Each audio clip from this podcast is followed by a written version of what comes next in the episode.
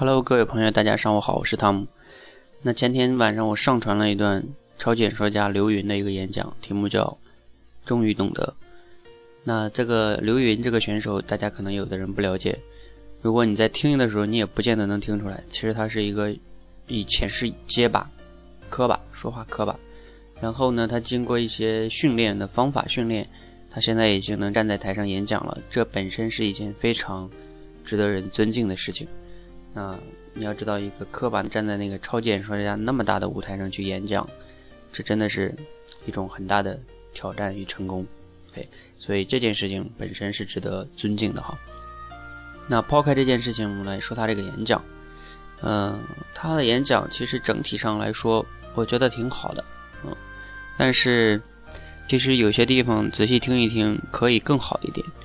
本身他呃前面开场的时候用了一个小魔术，然后就变钱，这是一个挺好的开场。然后去讲述自己很忙碌，然后去升职加薪，就是顾事业嘛。然后，但是他在有一个地方挺，我觉得需需要改善一下。他应该塑造一个转折点，但是呢，他说他自己说。在他描述他女儿出生的之前，就开始说了生活中比较糟糕，没有时间陪家人，这个是在我看来不太好的一个陈述方式哈。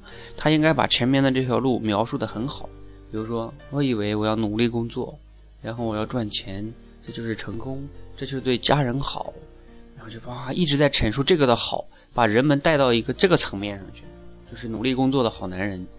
然后突然间，那一天晚上，我的女儿的出生。话锋一转，这个时候才让人们引起这个对比的心理，才让人有一个震撼。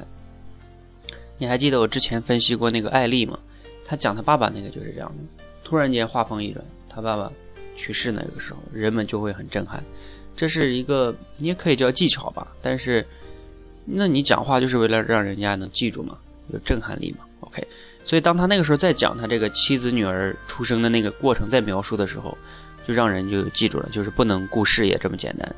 然后同时呢，他在他说母子平安之后呢，嗯，他又去打了一天电话，他妈妈训斥他，在那一块儿稍微刻画的有点不够，可以稍微刻，其实可以刻画的更好一点点。OK，但是他在收尾的时候的结论其实是没有任何问题的。多多给呃家里打个电话，给妻子一个拥抱，给孩子多讲一个故事，这些都很有画面感的一个事情，很让容易能产生共鸣。啊，而且最终结尾的那句话就是，其实家人需要的是一个真实的，嗯，看得见的存在的你。这句话收尾收的也挺好的，也就是说，它的升华的主题是说升华的很好的，只是说中间的故事的穿插跟排序，如果能排得更好一点。我想这场比赛他就应该会赢了，但是很遗憾是他他没有赢得这场比赛。不过也没关系哈，嗯，我不觉得赢了就是怎么怎么样，只是说希望大家可以得到一些启发。谢谢大家。